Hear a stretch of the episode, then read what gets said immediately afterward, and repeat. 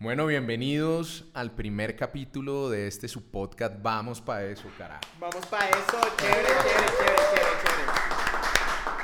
No se puede llamar de otra forma. Gracias a Nicolás por acompañarnos hoy a este pedazo de crack que No, no, no. debo resaltarle y debo reconocerle todo el trabajo que está haciendo para darle una voz a personas que realmente no la tienen. Gracias Nicolás No, por no, estar no, acá. antes, antes, no, no, no te preocupes, no, yo lo que te digo, o sea, esto yo lo hago porque, primero porque yo ya estoy, digamos, sentí que tenía que darle un cambio a mi contenido y mi contenido siempre han sido como críticas, entonces dije, pues yo siempre critico lo que es popular, el reggaetón, el rap, hacemos los peores videos de reggaetón, ahora hagamos los peores influencers que estafan.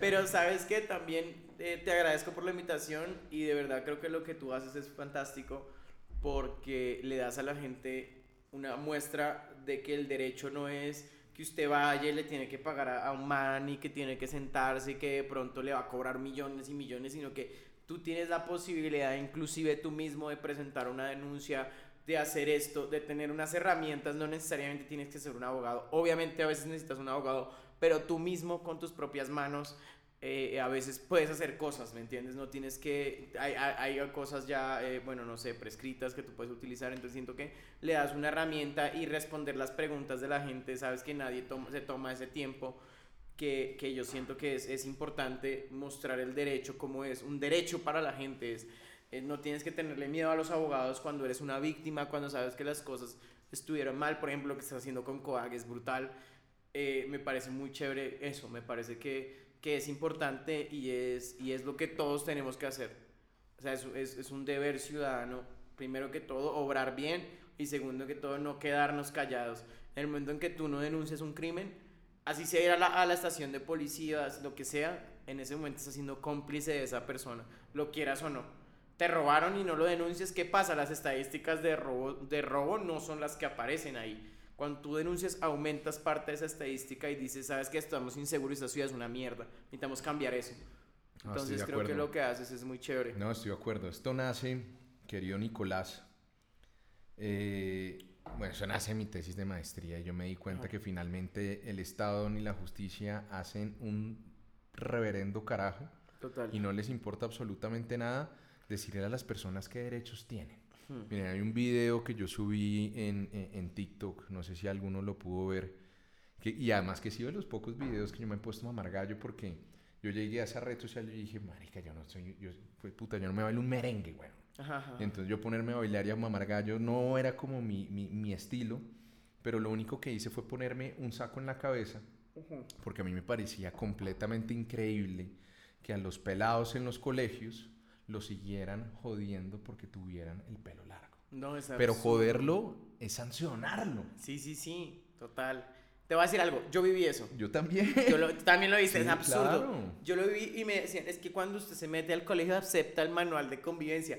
¿Cómo un manual de convivencia está por encima de la constitución Exacto. colombiana? Es que eso es lo que uno dice. Es absurdo, yo les decía, pero es que ¿cómo así que un manual de convivencia, el libre desarrollo de mi personalidad está por, es que por eso le pasa, no lo metan entonces a este colegio, pero es que está por encima, no puede haber un manual de nada por encima de una constitución. Y además de eso, lo que a mí me pareció más curioso, bizarramente curioso, es que los comentarios que a mí me dejaron en ese video eran los mismos, como si yo tuviera 18 años. Ajá. Y a mí me parece tremendamente curioso y, y- y- y francamente delirante que un colegio hoy en día le parezca mejor educar con mentiras a la gente Total. que educarlos con los derechos que deben tener. Entonces, en vez de decirle a las personas, oiga viejo, su libre desarrollo, su personalidad, porque esas son las reglas de juego, es entrar a un partido de fútbol, fuera lugar es fuera lugar, así de sencillo. Y derecho es derecho. Claro, y las reglas del fútbol, que el fútbol dijera, no, es que usted le puede meter un codazo a alguien, eso se llama lesiones personales y tienes un delito. Exacto. No, es que es permitido pegarle a alguien. No, porque es que entonces yo puedo ir mañana a demandar, porque es que a, a denunciar que me están, que me están, eh, que me están vulnerando mis derechos, porque si a mí nadie me puede pegar, así lo diga un código de policía, lo- eh, digo, lo diga un código de, un- de un, fu- de un partido de, de un, de un fútbol, de voleibol, de voleibol, de baloncesto, nadie me puede tocar, fin. Además, además hay algo muy chévere que tú dijiste, Nicolás, y es que siguen creyendo que un manual y, y le enseñan a los papás Te lo y le enseñan enseñan a los te lavan la niños cabeza. y le dicen no es que acá usted firmó y usted aceptó esto no papi La regla de juego desde el inicio es la Es la constitución, Constitución, es son sus derechos y ese es el punto de partida. Es El que un manual de convivencia es una sugerencia y es una cosa que tiene que estar basada en nuestras constituciones. No puedes afectar a una persona, no puede, no, usted no puede fumar ah, drogas ilegales, usted no puede, es más, esto está dentro del código de policía, usted no puede consumir alcohol ni drogas dentro de ciertos metros de una institución educativa. Entonces, tú te puedes basar en un manual de convivencia dentro de la dentro de dentro de nuestro código penal dentro de nuestra dentro de nuestra constitución dentro de nuestras de etcétera pero no puedes hacerlo al revés y ponerte pasártelo por la faja Ahorita fue en diciembre, una mujer en Santander que tenía el pelo azul, le tocó meter una tutela para que la dejaran graduada. absurdo Ridículo. Pero Es bueno, absurdo. eso termina siendo el derecho es para la gente. La idea con esto, teniendo esta gran persona acá, es mostrarle a las personas que en este momento han sido víctimas de estafas y vamos a tratar de darle contenido a esto. La idea de esto es que las personas sepan qué pueden hacer y decir, bueno, listo, fiscalía, estamos haciendo esto, superintendencia, estamos haciendo esto, porque lastimosamente los delincuentes que utilizan a influenciadores para esto saben que tienen acá un nicho delicioso porque no tienen regulación y porque lastimosamente también hay muchas personas que quieren omitir y no quieren entender que pueden estar reguladas con esto y tenemos que darles herramientas, Nicolás, eso Total. es el punto. No, y lo que te digo, o sea, este trabajo yo lo llevo haciendo prácticamente casi tres años. Eh, y de, de decirle a la gente, de decirle, oigan, esas personas están incurriendo en, en un delito, están promocionando estas estafas, tengan cuidado. Y también lo que les digo, o sea, eso no se trata solamente de, de las personas que hayan sido víctimas de estas presuntas estafas, sino también se trata es de los influencers a los que no solamente me he acercado en privado, eh, eh, en privado, eh, sino también en persona, donde les he dicho, hey, mira, ¿sabes qué pasa? Estás, estás cometiendo un delito al promocionar esto, o sea, te vas a meter en un lío, brother, por favor, o, o, o sister, o vieja, marica, lo que pasa es que, marica, huevo, nos estamos metiendo en un lío, estás metiendo en un lío, yo sé que esta mierda no está regulada, pero aún así, el que te llega tarde, pero te llega. Y yo les digo, y siempre les pongo el ejemplo de EPA Colombia, ¿me entiendes? El primero que hizo el video de EPA Colombia, eh, eh, y no me quiero echar flores, fui yo. Mi video viral en Facebook, absurdo, cuando ya rompe el Transmilenio, es mío. Esto que hizo, eso desencadenó una cantidad de gente indignada, de gente que empezó a, viralizar el video, de gente que empezó a comentar, y me entiendes, esto que hizo una, una avalancha para ella. Que realmente la sanción que tuvo me pareció un poco exagerada, ¿sí? Obviamente, la gente dice, ah, sí, obviamente, es que era lo que tenía que pasar, obvio. Pero me parece un poco exagerada porque más gente hizo lo mismo y estas personas no le están sancionando de la misma forma. Solo porque ella, pues, es una figura pública, igual es que no lo debió hacer. Y entonces, ¿qué haces? Ves este tipo de comportamiento y, piensas que los influencers y como ella realmente hacen lo que les funciona, lo que está de moda, no les importa si es delito o no, si les da plata y lo hacen sin pensarlo porque no hay ningún tipo de regulación. Afortunadamente para Colombia senta un precedente brutal dentro de las regulaciones y sanciones a los influencers y seguramente van a venir más. No, eso, es, eso, eso realmente siempre es la discusión en el derecho y es que la realidad siempre va muchísimo más adelante que la regulación. Pero bueno, Nico, mira, hablemos un poco de ti. De una. ¿Quién es Nicolás Arrieta? Aunque es obvio que todas las personas que están no, viendo saben quién es este pedazo de crack.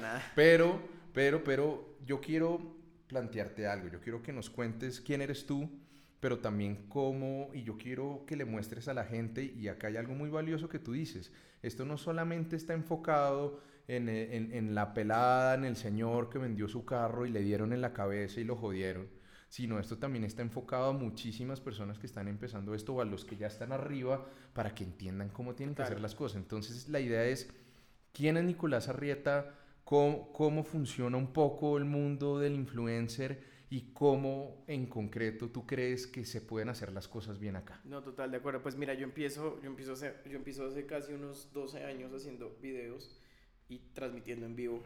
Eh, bueno, empiezo haciendo como críticas. En, esa, en mi época, cuando yo empecé, yo realmente no me ganaba la plata que ahorita se están ganando todos y pues que ahorita yo también me gano. En esa época no. Modestia aparte. En esa época no. Sí, no. O sea, en mi época, o sea, yo realmente, yo me independicé de mis papás cuando tengo 23 años, pero yo me ganaba 500 dólares al mes. O sea, prácticamente era lo de vivir y lo de comer. Yo le digo a mis Además, papás... 500 dólares cuando el dolarcito estaba No, a, pero, a yo dos vivía, luquitas, pero yo ¿no? vivía, no, yo vivía en Argentina, entonces Ok. el dólar estaba absurdo disparado. Ok, ok, una- Pero aún así no era, no, o sea, no era una locura, ¿me entiendes? Yo empiezo a vivir de mis anuncios en, en YouTube, ¿me entiendes? Solo YouTube me empieza a pagar. Empiezo a tener mi canal en YouTube, me empieza a pagar YouTube, empiezo a, a- empiezo a crecer y a, a tener más visitas, empiezo a ganarme mil dólares mensuales, que igual obviamente es bastante plata para cual- cualquier hogar colombiano.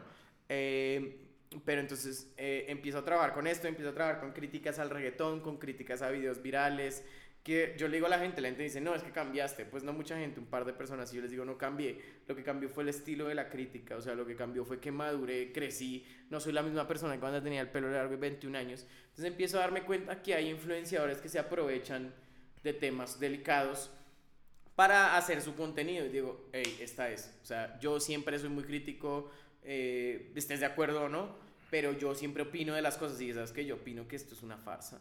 O sea, que esta gente está estás aprovechándose la, tragedia de alguien para hacer conciertos y para hacer esto y no está bien. Hago un video, pega durísimo, eh, luego me empiezan a enviar denuncias de que estas mismas personas están vendiendo planchas y no les llegan, son más o menos como mil personas afectadas que han denunciado en la superintendencia, no sé qué. Empiezo a hacer toda esta vaina alrededor de eso y digo, este es mi camino realmente. Y yo le digo a la gente, realmente yo podría hacer retos, bromas, eh, yo podría hacer mil cosas más, pero eso no me interesa. O sea, yo nunca me he interesado, yo le digo, no me interesa tener 10 millones de seguidores. Si, si esas personas no consideran mi opinión valiosa, si no consideran que lo que yo hago importa, sino vamos a ver que este man regale plata y, se, y se ponga tetas. ¿Sí o no? O sea, no suena, o sea, lo que les digo, Jeff, lo quiero mucho, es mi amigo, ¿no? Obviamente, independientemente de todo, pero, y obvio, eso es otro tipo de contenido que es válido dentro de un ecosistema en el que estamos, es lo mismo que en la televisión. En la televisión tú ves reality shows, ves las peleas de Kim Kardashian en Keeping Up with the Kardashians, pero tienes otro tipo de contenido y tú decides qué ver. Entonces yo nunca he querido llegar a ese tipo de contenido porque no es lo mío, no me interesa, no quiero que la gente me reconozca por la persona que soy, por lo que represento y quiero eh, y quiero y creo que puedo hacer un cambio en el mundo, que eso es mucho más importante que el, el 200% de la plata que me podría ganar haciendo, haciendo este tipo de cosas. Siento que es más importante tener un impacto y el impacto no se logra a nivel social. Yo no digo, "Uy, voy a cambiar todo el mundo, pero si puedo cambiar una persona, eso se vuelve una diáspora. Eso quiere decir que esta persona cambie la forma de pensar de una persona y esta persona le va a contar a otra persona y esta persona le va a contar a otra persona. No es que Nico me dijo que es que revisemos los, los, los- las páginas de Instagram que venden iPhones porque sabes que nos están estafando. Y vamos a ver si tiene comentarios o no tiene. Vamos a ver si tiene local o no tiene. Ay, no tiene local. Dice que en Valledupar yo no vivo allá porque me venden un celular allá. Y vale, y vale el 10, vale, vale un 30% de lo que vale normalmente. Entonces, siento que el cambio empieza por, si yo puedo cambiar a, a 10 personas, esas personas cambian a otras 10 y empieza una diáspora y un voz a voz. Creo que eso para mí es mucho más importante que tener 10, 15 millones de seguidores. Siento que en este punto los números no me importan. En algún punto me importaron, pero en este momento no. En este momento me importa es llegar a la gente y llegar a la gente, así sea que me peleen, que me insulten, no me importa porque siento que igual van a quedarse pensando como, uy, puta, mejor no meto la plata ahí porque estoy dudando. eh. Este man es un hijo de puta, pero yo creo que de pronto me estafan, ¿sí o no? Entonces, Nicolás. eso es fundamental para mí. ¿Tú crees que eso que estás diciendo ahorita termina siendo como una definición madura, madurada obviamente por el tiempo, por las experiencias, Total. por los errores de lo que debe ser un influencer? No, total, es que pues yo he vivido, yo he vivido, eh, he vivido de todos. Nosotros vivimos el Club Media Fest, que eran 15 mil, 20 mil personas en un, en, un, en un lugar metidos en Argentina con... O sea, yo he vivido todas las experiencias influencers que tú quieras, yo las he vivido. Excepto estafar porque no teníamos, o sea, no teníamos en ese momento las herramientas, ¿no? Como que no teníamos en ese momento, no existía tanta gente que creyera en este negocio. O sea, para nosotros, digamos, conseguir una marca era muy difícil. Eh, digamos, lo que yo le decía a la gente, yo vine a Colombia a representar influencers. Jefferson Cosio fue uno de ellos, Padre Salvaje, más gente. Mucha gente fue representada por, por, por, por mi empresa para conseguir marcas y quedarnos con un porcentaje, el 30% de lo que consiguiéramos. En esa época, 2016, 2000, 2014, la gente no creía en redes. Ahora es una locura, Sí, es un boom. total. Entonces, así como hay empresas tipo eh, multinacionales absurdas que creen en ti, hay, hay también estafadores que ya dicen, "Hmm, aquí este es nuestro, este es nuestro nicho. Pero Y en el fácil. estado actual de las cosas, eh, querido Nicolás, tú podrías decir y podrías mandarle un mensaje hoy a los influencers que están empezando y decirles, oiga viejo, pueden hacer plata acá y la pueden Total, hacer bien. Claro. Es que, ¿qué pasa? Mucha gente no le gusta trabajar por el tema de, de conversión, que es como yo trabajo muchas veces con las marcas, que es, por ejemplo, Rappi, eh, etcétera, otras más marcas que no voy a mencionar, etcétera, es por mencionar una. Sí. Yo hago una venta, ellos me dan a mí una plata, ¿me entiendes? Entonces yo en el mes me puedo hacer 1500 ventas a 20 mil pesos, es. Sí. Pero entonces a ellos no les gusta el tema de que una empresa tienes que pagar salud y pensión. Yo pago salud y pensión, yo declaro renta, yo aparte de eso eh, eh, eh, tengo que esperar 90 días para que me pague la marca. Es- entonces yo sé que para mucha gente esto es complicado y difícil, pero se puede hacer legal. ¿Qué pasa? Que muchas de estas personas que empiezan a ser, influencers se van por el dinero fácil, que es que estas personas inescrupulosas que te estafan, que tienen fondos de inversión, presuntamente, etcétera, ellos te dicen te van a llevar 20 millones ya a su cuenta. Deme Ya. la cuenta. Y además que mira que yo creo que en el fondo, a ver, acá hay dos cosas transversales que uno siempre puede ver. Lo primero es algo muy importante y es que tú dices, y creo yo que es el maldito legado del narcotráfico, No, total. y es el legado de la plata fácil. Entonces a un colombiano tristemente le dicen, mire viejo, usted puede trabajar un año y se puede hacer, digámoslo, 15, 20 millones de pesos para los colombianos de a pie. O eh, vas a trabajar acá dos meses, vas a poner en riesgo tu vida, tu integridad, tu libertad, que es que tal vez ese es el problema del asunto de este podcast. Es poner y plantear en el escenario hasta qué punto una persona por una plata medianamente fácil está dispuesta incluso a arriesgar su propia responsabilidad, su nombre y su reputación. Total. Entonces, miren el tema, lo importante que nos dice, que nos dice Nicolás. Pagar salud y pensión en un país como Colombia está visto como un gasto. Pero lo que la gente no entiende en el fondo de las cosas es que primero estás guardando la papita para cuando no puedas trabajar, tengas una pensión. Total. Entonces la gente lo sigue viendo de como... Colpensiones. Ah, ah, digo, perdón, no sálganse. No, no, no, es sálganse, es métanse a Colpensiones. Y si están en fondos privados, métanse a Colpensiones, en serio. Porque, porque no, porque los fondos privados, eh, es un, eh, métanse a Colpensiones. En serio. Si no se han cambiado a Eso- eso- Colpensiones, eso- háganlo ya. eh, Eso lo, eso lo podemos discutir, pero bueno, no, no, es importa. discutible, pero no háganlo. No, en serio. Pero en el y en el y detrás de eso también, miren, cómo está. Yo le- simplemente quiero decirles algo. Acá en Colombia, por ejemplo, eh, hay empleos que no se ven en otros lados del mundo. Tú, tú y Nicolás lo debe saber. Acá uno va a Estados Unidos, uno va a Europa y, puta, es un lujo el hijo de madre tener una empleada de Total, una servicio empleada de servicio, sí. Pero eh, lo hacen los hijueputas trillonarios. Esa No, es la realidad. Exacto, exacto. ¿Entiendes? En mi casa, en mi casa me tocaba, yo vivía en Estados Unidos, viví tres años en mi casa, mis papás vivían también en Estados Unidos, en mi casa limpiaban mis papás Claro, y yo en mi, en mi apartamento que quedaba una hora, limpiaba yo. claro. O sea, ya tener una empleada era absurdo, era un riesgo terrible donde tocaba tenerla asegurada, porque donde ella le pase algo en tu casa es una demanda horrible, se cae en tu casa, mejor limpias tú.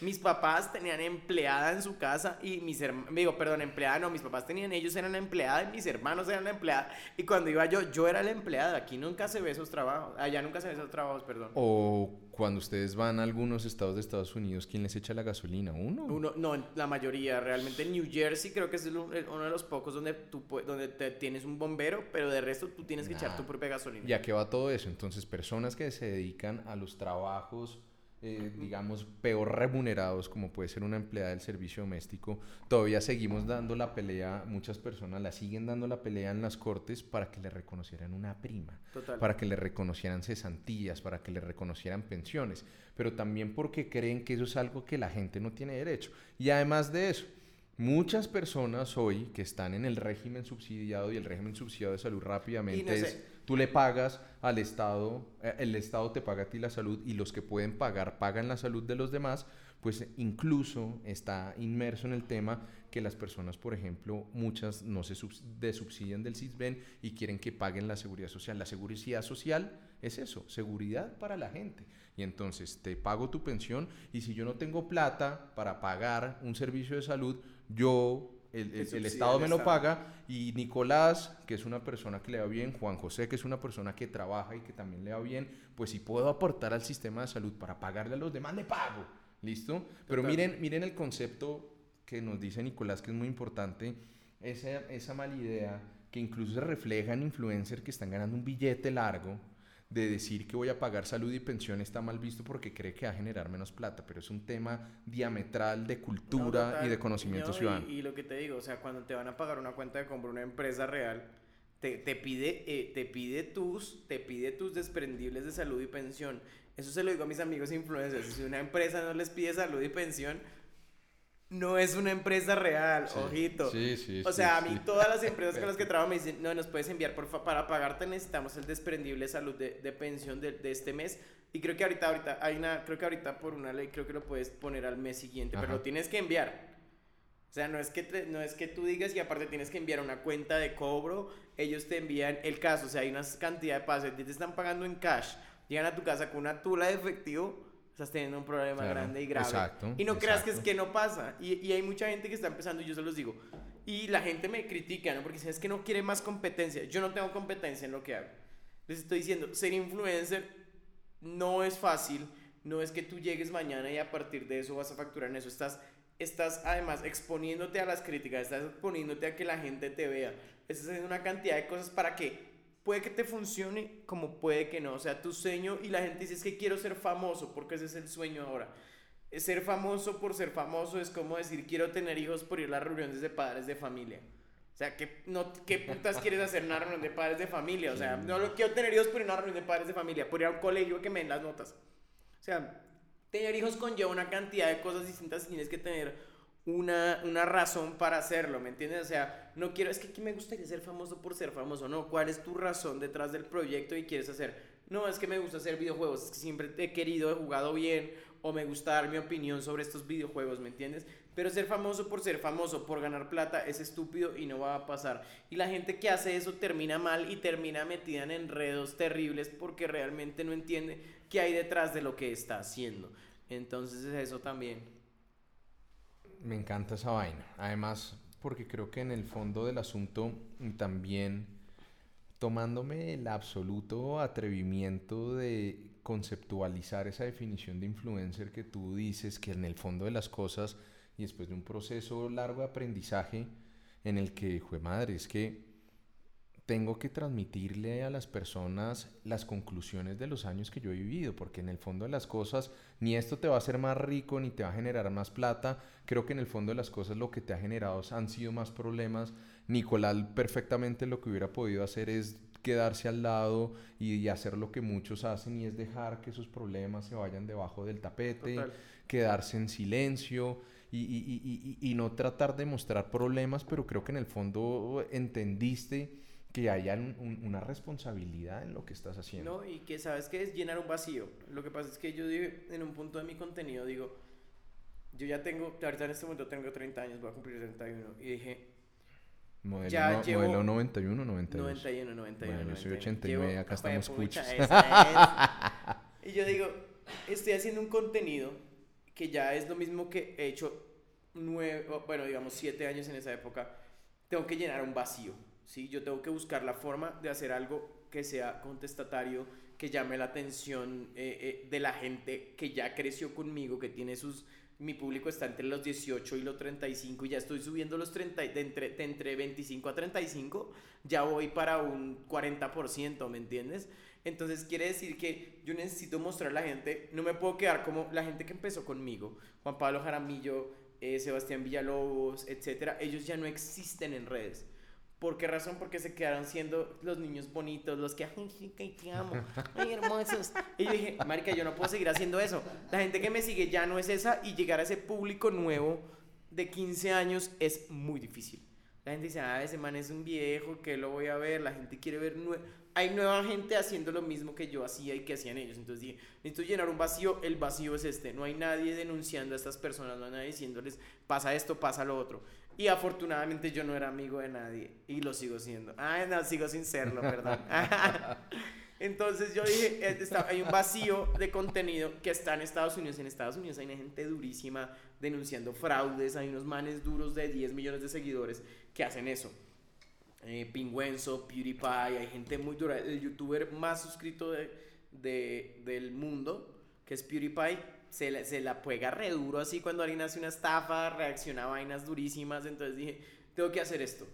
El público que me interesa es este. Obviamente ya tuve mi época en que me seguía gente de 15 a 18, la tuve apenas empecé que tenía 20 años y dije, ya no más, necesito llenar un hueco, necesito llenar un vacío. Y aparte de eso, siento que yo siempre he sido una persona correcta, que siempre he intentado llevar las cosas bien y puedo hacerlo sin problema, no me, no me da miedo. Qué bueno, qué bueno, Nico. Eh, ¿Cómo puede llegar a funcionar de una buena manera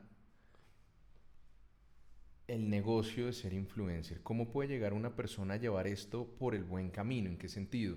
En entender, como tú muy bien lo dices, la responsabilidad Total. que se tiene al frente cuando te paras en una cámara, en tu celular, en fin, por el medio Total, que claro. utilices.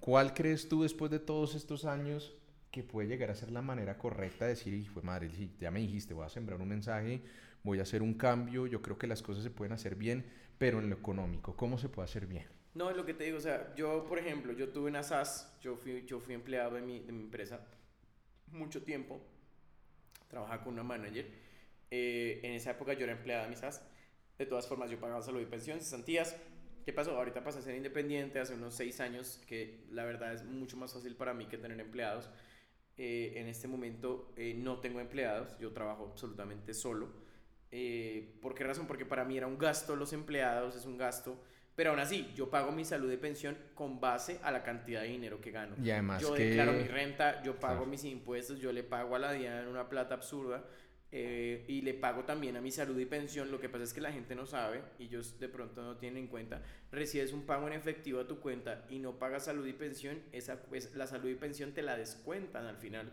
de tu, de, tu, de tu declaración de renta. Entonces los aportes que tú haces salud y pensión son claves no solamente para tu futuro y no, y no obviamente porque no, obviamente yo también pago medicina prepagada, pero lo que te digo es eso, es, es buscar la forma de ser lo más legal que puedas, eh, porque a, a futuro te va a morder, esa es, o sea, a futuro si trabajas con personas que no te exigen ese tipo de cosas, te va a morder y te va a joder. Pues salvo que, a ver, salvo que una persona en Colombia meta millones de pesos debajo del colchón Sí, o los meta donde se le dé la berraca gana que los quiera meter.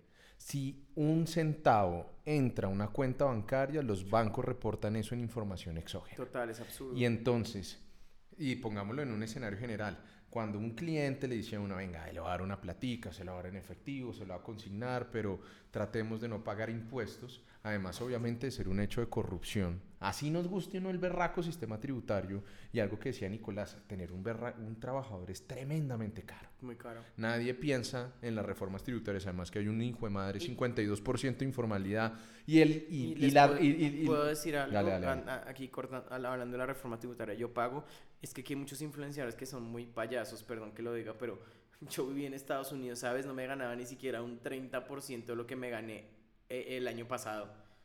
Y en Estados Unidos pagué el triple eh, eh, o sea proporcionalmente de lo que tuve que pagar en Colombia, ¿me entiendes? O sea, puede que no les guste el sistema tributario y la gente dice, ay, me voy para Dubái, me voy para... Realmente, lo que yo tuve que pagar no se compara con lo que tuve que pagar en Estados Unidos y no me ganaba ni siquiera un 30% de eso. O sea, en Estados Unidos los, los impuestos son mordaces y brutales si no tienes hijos, si no estás casado, si no tienes una oficina, si no tienes gastos, si no puedes pasar los recibos de gas, de gasolina. Entonces la gente, se, aquí hay mucha gente payasa que se quejas que me toca pagar, no te tocó pagar ni siquiera, o sea, vivieras en otro país, en el primer mundo, porque si te vas a un paraíso fiscal como Shakira, que son las Bahamas, o te vas para, para eh, donde se fueron los, los españoles, te vas para un país que, que es un paraíso fiscal, Andorra. Andorra, Andorra donde se fueron los españoles, no vas a tener las ventajas que son las ventajas que tiene un país del primer mundo. Carreteras, seguridad, policía, eh, educación, etc. Entonces viene eso y es que si tú eh, eh, te haces el, no, no conoces los sistemas tributarios de otros lados y te, bueno, vete a vivir a las Bahamas para ver cómo te va en una isla que no es fea, pero es así de chiquita, que no puedes comprar un convertible, te vale una cantidad de plata absurda traerlo. Colombia tiene unas, unos sistemas, un sistema tributario que, sí, obvio, no es el mejor, pero realmente no te va a cobrar lo que te cobran. En España, ¿sabes cuánto te quitan? 50% de lo que ganes por ser independiente. El Rubio se tuvo que ir a vivir a Andorra por eso, porque dijo, me gano un millón de euros en un mes o lo que sea, me tengo que darle 500 mil al Estado sin pagar salud y pensión y nada. porque él no es una empresa, ¿me entiendes? Entonces, Argentina, estén Argentina los independientes les están quitando el 60%. En Argentina la gente está cobrando en Bitcoin. No, y, además, además eh, Nico, que ya me tomé toda la confianza en la No, no te preocupes, la tienes, tranquilo, que vamos a estar acá. Eh, a ver, en el fondo hay un tema ético también. Total. Entonces yo como carajos voy a venir a exigirle eh, que no se roben, que, que, que a, criticar, a criticar. Y entonces voy a decir, no, que lo que pasó, lo de centros poblados y demás. Si además le doy un like a una persona que se trepa eh, la, la, la, cajilla pues del Transmilenio o que estoy buscando la forma de eludir impuestos, no tiene sentido. Es un dilema ético en el fondo. Entonces yo cada vez, entonces simplemente nos vamos a llegar al argumento acomodado de cuando yo sí puedo eludir, soy un bacán, pero entonces voy y le rasgo las pelotas a todos los que sí se roban las Total, exacto. O sea, la gente critica a los políticos, pero le aplaude a los influencers que estén robando con estafas. O sea, ¿te parece bien decir que los políticos no pueden robar, pero lo de él no es su problema? Eso es estúpido, 100%. Es un poco y bastante hipocresía, ¿no? O, es total. Y lo que yo le digo a la gente, o sea, yo a mí, me dicen, no, es que podemos bajar los impuestos de este lado. Yo no, que a mí me cobren lo que me tengan que cobrar. Porque primero yo soy figura pública, lo mío se puede hacer público mañana. Y, y que salga que yo eludí de alguna forma es absurdo. Cuando yo realmente tengo la capacidad para pagar, ¿me entiendes? A mí me citaron a la DIAN, a mí me citaron a la DIAN, al centro de, de evasión y eh, de evasión de impuestos y lavado de dinero. ¿Y ¿Cómo fue esa vuelta? No, pues imagínate, me, me citaron y pues yo dije, pues yo no he evadido ni, ni yo pago mis cosas. No, me citaron a sapiar. y dije, mira, yo no conozco las finanzas de nadie, yo no sé nada. O sea, yo te puedo mostrar las mías, yo soy transparente, pero realmente yo para hablar de las finanzas de nadie, yo no sé. No, total, O sea, en serio no las conozco. O sea, yo no sé, yo no tengo a nadie tan amigo como para yo decir, no, te voy a sapiar con. Es más, si a mí me citas a un estrado como testigo, yo solamente puedo dar fe de lo que me ha contado la gente. Pero yo con estas personas no hablo de dinero, no conozco sus finanzas, no sé cómo les pagan sé lo que ellos mismos publican y sé lo que los, ellos mismos, ellos mismos eh, han hecho públicamente, pero yo no, yo, no, yo no conozco nada. O sea, que tú me vayas a decir es que tú conoces las finanzas de este o esta o la otra, yo le digo, yo no sé. Yo, sí, yo, yo les dije, pueden ver mis videos, ahí están pruebas, pero yo la verdad no sé. Ah, bueno, listo, chao. Yo tengo una duda, eh, eh, querido Nico. Ya hablamos del lado en el que se pueden hacer bien las cosas. Ay, hay muchos, ¿sabes que hay muchos chicos influencers aquí hablando de eso? Que reciben la plata a sus papás porque pues ellos tienen 18 y les da miedo ir a sacar un root, les da miedo ir a sacar una, una cuenta de banco. Eso es un problema grande. Así que chicos, si ustedes están recibiendo dinero, sea de TikTok, que es súper legal recibir plata de TikTok, yo sí recibo plata de YouTube, Facebook, eh, Twitch, reciban ese dinero ustedes mismos, ustedes pueden ir a hacer la vuelta del root, tú nos puedes contar un poquito más del root si quieres. Ahorita hagamos una parte y todo eso de qué es lo que tienen que hacer. Porque muchos pelados dicen, no, es que mi mamá me recibe la plata. Entonces van a la DIAN los papás y luego deben plata y sus papás los van a clavar. No, pero mira que en el fondo, ah, mira, y, voy a, y me sirve eso que me estás diciendo como para retomar lo que veníamos hablando. A ver, hay, acá hay que dejar la morronguería y la inocencia. Y la marronguería implica que yo voy a creer que tratando de, de, meter la plata por la cuenta de mi papá no la van a detectar. La detectan. Claro, la detectan. La única forma, no trabaje. La única forma, se los digo sinceramente, y veo que muy difícil pase en un lugar, en un país, en, en, en, un momento en el que el mundo cada vez funciona más con transacciones electrónicas y que todo está automatizado. Total. La única manera era que, como pasaba en los años 40, que la gente guardara literalmente la plata bajo el colchón. No, y también... Y, y te voy a decir algo. Entonces, pongamos un ejemplo hipotético. Yo, yo a Nicolás, no sé, le hice un concepto o alguna vaina. Nicolás saca de su cuenta X plata. Cuando sale esa X plata de la cuenta de Nicolás, eso va reportado a la DIAN. Ah, ¿dónde, va, ¿dónde fue esa plata que hiciste con ella? Exacto. Y si llega a mi cuenta, pues tengo que pagar impuestos. Acá lo único que uno tiene que optar y tratar de decidir es cómo tratar de pagar impuestos de la manera más organizada. Porque es que independientemente de lo que hablábamos ahorita, del dilema ético de que voy a pagar, no voy a tratar de pagar, obviamente uno en la ley tiene posibilidades de disminuir lo que decía No, Nicolás. total, hay muchas cosas. Pago eh, mi Salud y pensión, Exacto. pagas... eh, mi prepagada, tengo una hasta, AFC. hasta puedes abrir una empresa, puedes decir, o sea, yo no lo hago porque la verdad, realmente con mi contador decimos que no, porque no tengo empleados, pero tú puedes decir, ¿sabes qué? Voy a hacer una empresa, voy a emplear a mi hermana y voy a pagarle un sueldo y decido que la plata entra a la empresa, no es que yo me vaya a quedar con toda la plata que me entra, sino que entra a una empresa y yo me pago un sueldo. Tú puedes pagar un sueldo, en mi caso no es bueno porque me gusta el dinero. Ah, Bueno, Nicolás, ya nos contaste cómo se puede hacer esto desde el lado bueno. Chévere. Naturalmente, como cualquier situación en la vida, ¿cómo puede o qué tiene que dejar de ver un influencer para hacer las cosas mal? Eh, no, pues realmente eso, eso mismo yo te lo quería preguntar acá porque la idea pues es que tú nos cuentes un poco más eh, de forma profesional hasta qué punto ellos tienen, porque realmente pues ellos se lavan las manos. O sea, hasta el día de hoy lo que hacen es sacar comunicados que me parecen muy mal asesorados. Es que ellos tienen un contrato con la empresa donde la empresa es 100% responsable. Y de nuevo, no sé, tú nos dirás si, si realmente, o sea, una empresa, una empresa se puede lavar las manos, eh, digo, perdón, una empresa o un influencer se puede lavar las manos con un contrato privado, porque un contrato privado me imagino que igual que un manual de un colegio, no está por encima de la constitución ni el código penal ni el código de policía. Entonces creo que creo que sería bueno que tú nos contaras como un poco más profesionalmente eh, porque pues yo digo yo le puedo decir a la gente esto lo otro pero no tiene peso como como un abogado penalista como tú.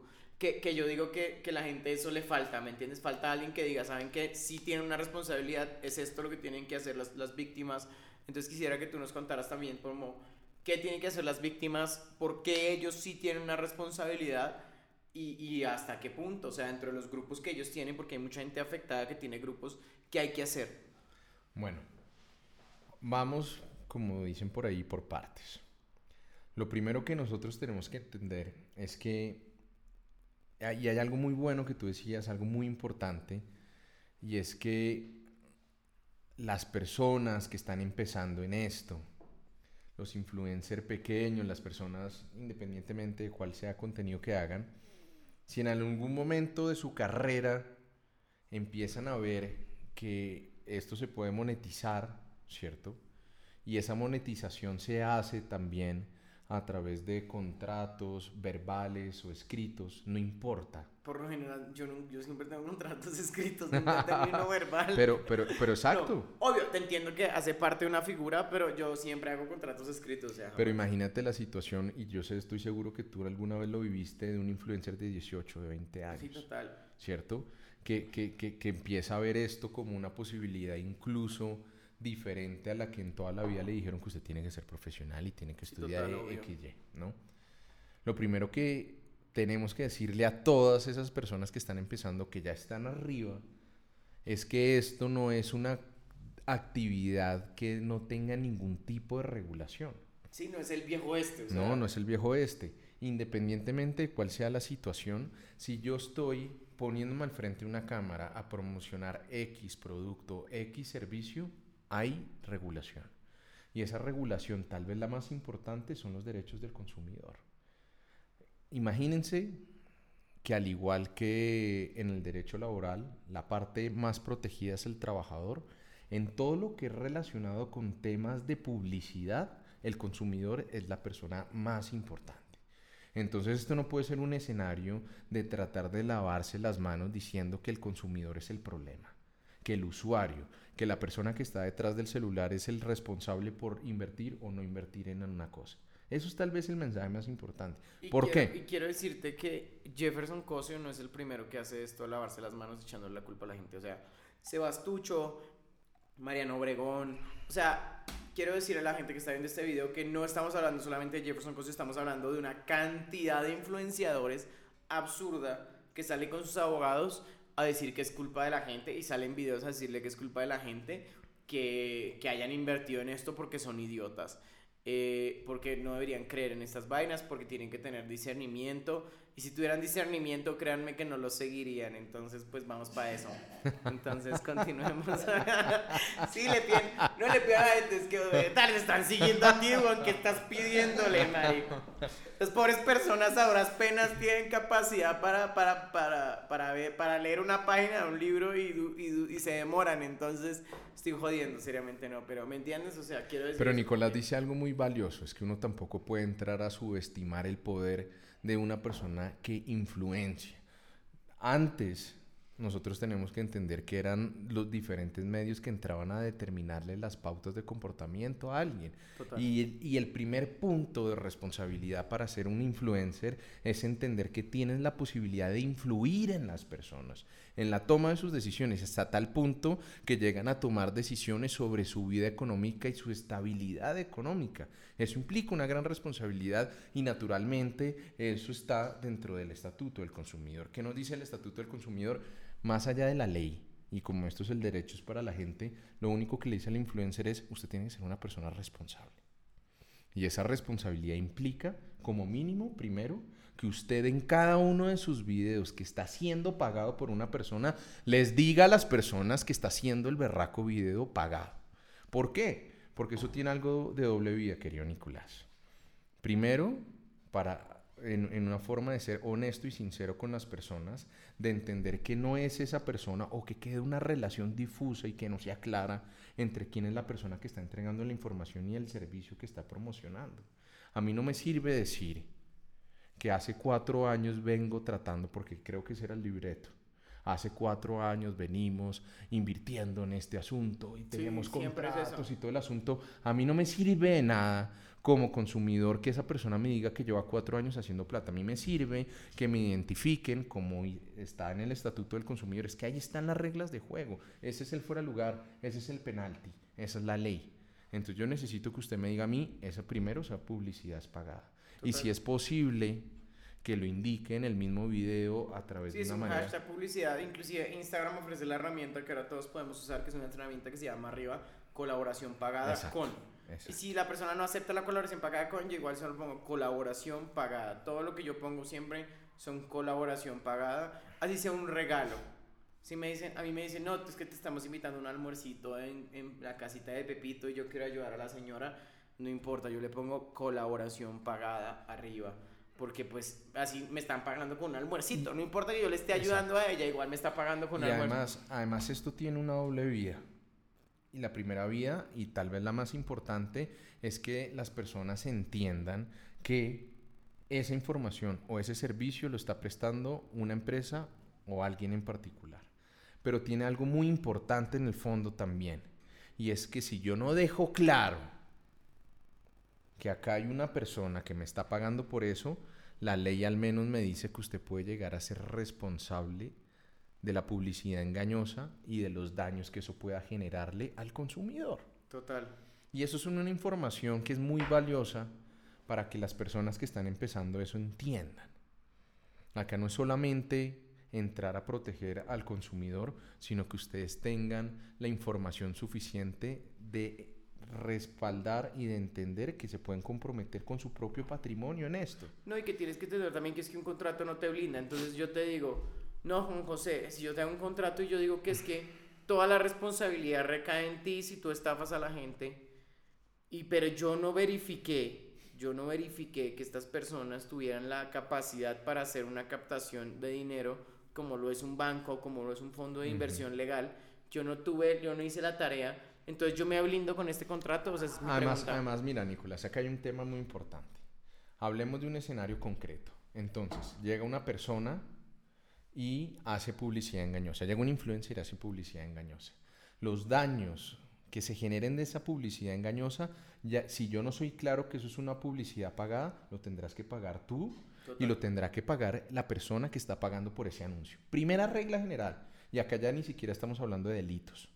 Entonces esto es acá que pasó algo con X plancha y con esa plancha no llegó o esa plancha no me rizó el pelo y bla, bla, bla. No, nunca me volvieron la plata. Entonces digamos que vamos a hacer un proceso progresivo de cagarla progresivamente. ¿Listo? Entonces, cagadita pequeña, yo no fui claro y hablé de una publicidad engañosa. La ley me dice, si yo entro y no le digo a la gente y no soy claro en un lenguaje comprensible, que usted está pagando por esa publicidad y que la gente tiene que entender que una cosa soy yo el influencer y otra persona la que me está pagando por eso, podrías tú pagar por eso también. Se llama responsabilidad solidaria. Hablemos del paso 2 de una cagada más grande. ¿Listo? Entonces, yo empiezo a hacer una publicidad de, un, de una inversión, pongámoslo en palabras genéricas.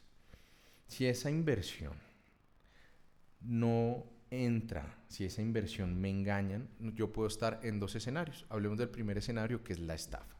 ¿Qué es la estafa? Cuando yo me invento un video lo suficientemente suficiente para que una persona me dé su plata, me dé su carro, me dé sus bienes. Yo creo una maquinación fraudulenta, que es lo que dice la ley, para engañar a una persona y hacer que me dé su, su dinero y sus bienes. Ahí hablamos de que existe una estafa. Entonces acá también uno ve que seguramente por influencia y por asesoramiento de un abogado, vienen y me dicen a mí que esa persona debió ser lo suficientemente juiciosa y diligente para saber que este negocio podía o no funcionar. Eso depende, porque no es lo mismo que yo le ofrezca a un trader una inversión en bitcoins a que se lo diga una persona que apenas tiene su bachillerato. Entonces eso no es que, exista una causal genérica de que las personas vengan a salvarse la responsabilidad de una estafa. Obviamente, ¿quién responde? La persona que viene y crea el engaño que hace caer a las personas. Y eso ya es un escenario de responsabilidad importante. O sea, las, personas que, las personas que crean este escenario para promocionar este tipo de estafas tienen una responsabilidad, no se pueden lavar las manos diciendo es que es culpa de los idiotas que creyeron en mí. Claro, si yo llego y utilizo un influencer para engañar personas, yo no puedo decirle a las personas que sean lo suficientemente diligentes para tratar de mirar dónde está el engaño. Yo tengo una responsabilidad.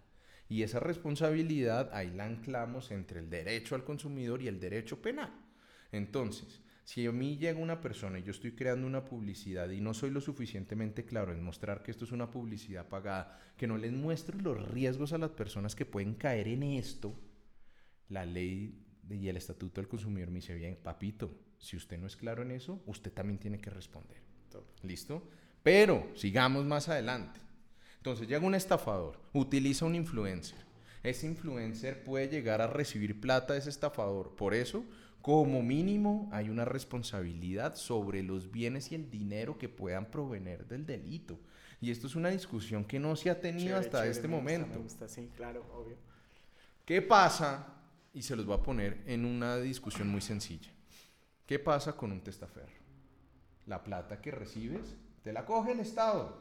Claro, ¿no? tú vas preso, o sea, eso no es mañana. No, entonces también hay otro dinero que se llama lavado de activos. Obviamente eso implica que yo tenga conocimiento de que esa plata es del narcotráfico. ¿Listo? Si yo no tengo el conocimiento, digamos, si yo simplemente le hice un favor a mi tío porque me dijo, es que, mijo, págame esta finca a su nombre y, yo, yo sigo siendo un testaferro, pero con un desconocimiento, ¿qué pasa ahí?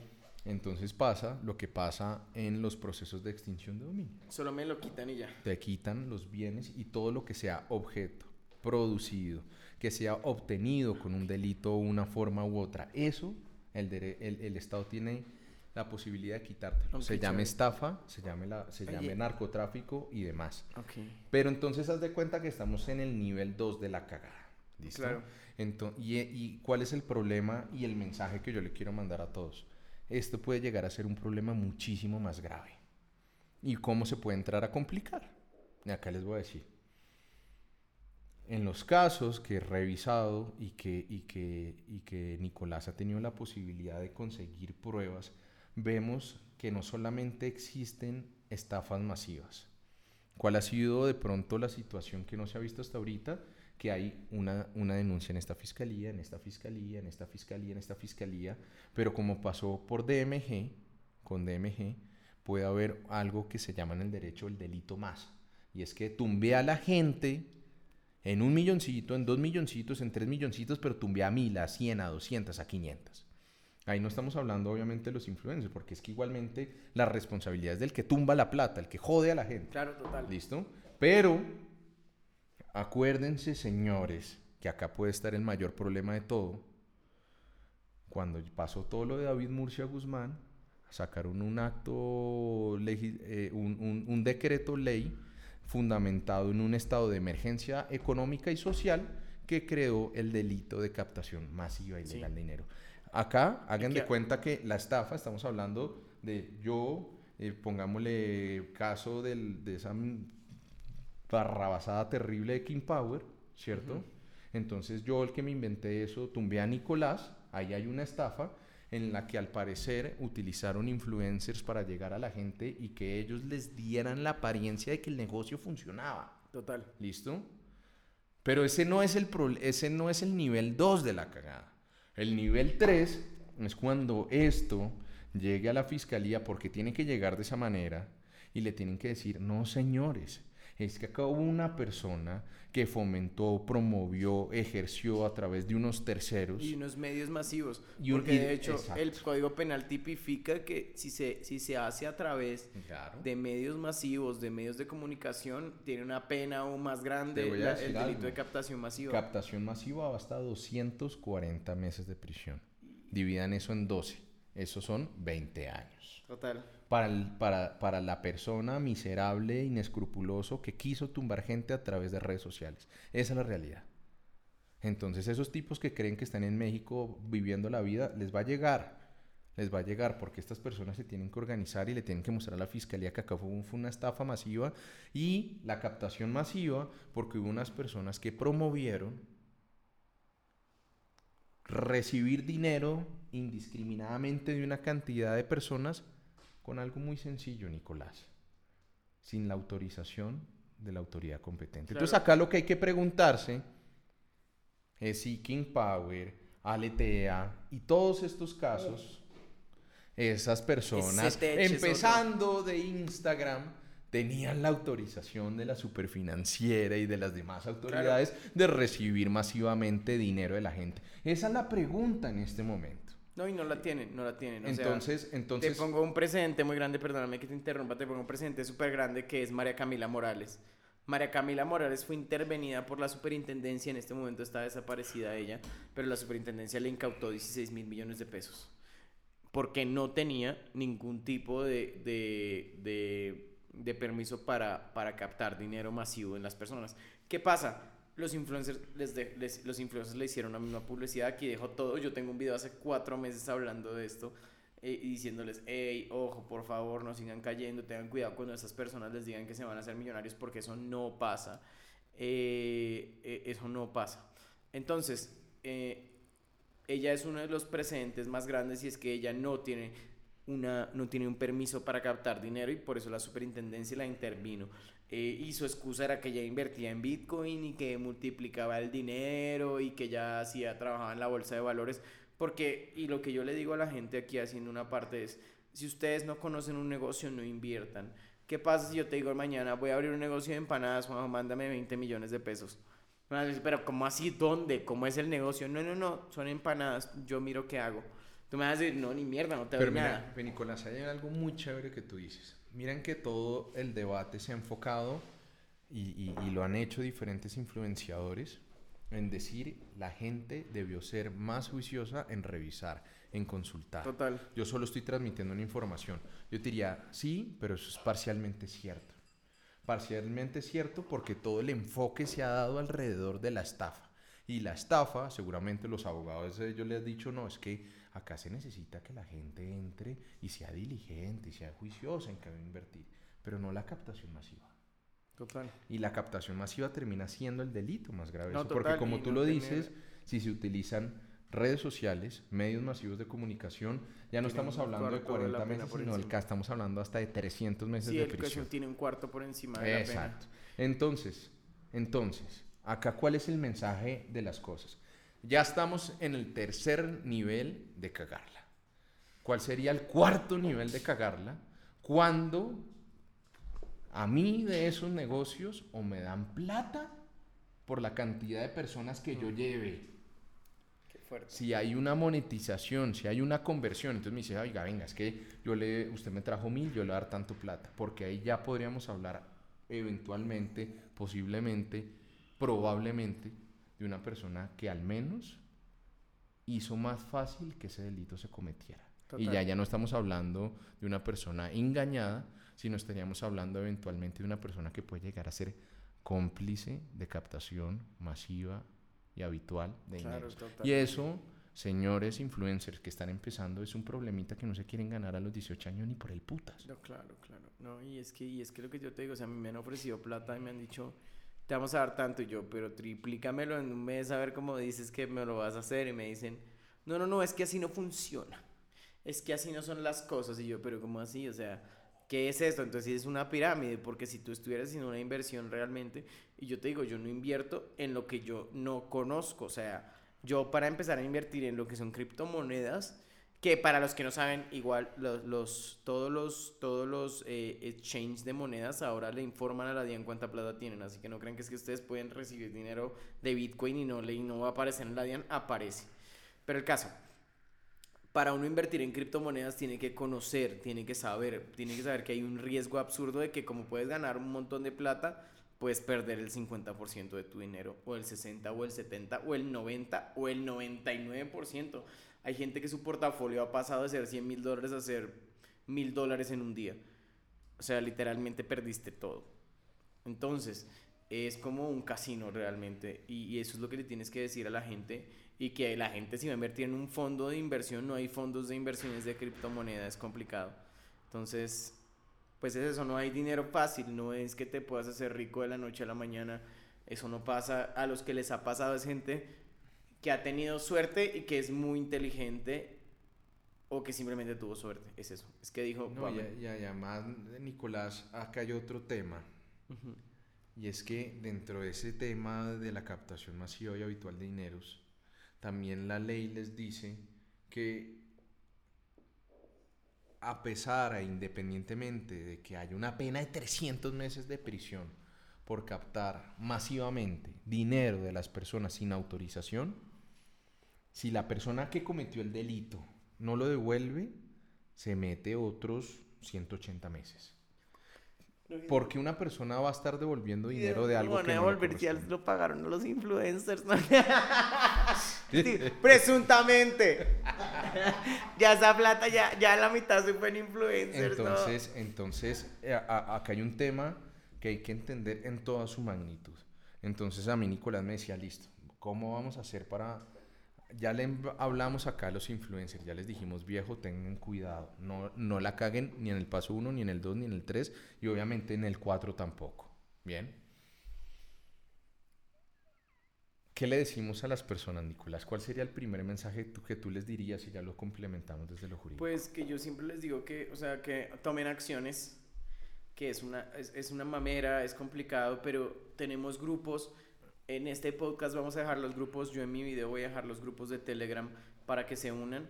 Eh, vamos a estar compartiéndoles información, yo la puedo compartir, tú me, tú me, dices, mira, esto es lo que tienen que hacer punto por punto para poner una denuncia masiva, eh, o se pueden contactar con Juanjo directamente también. Eh, yo quiero es que entiendan que yo no puedo hacer nada.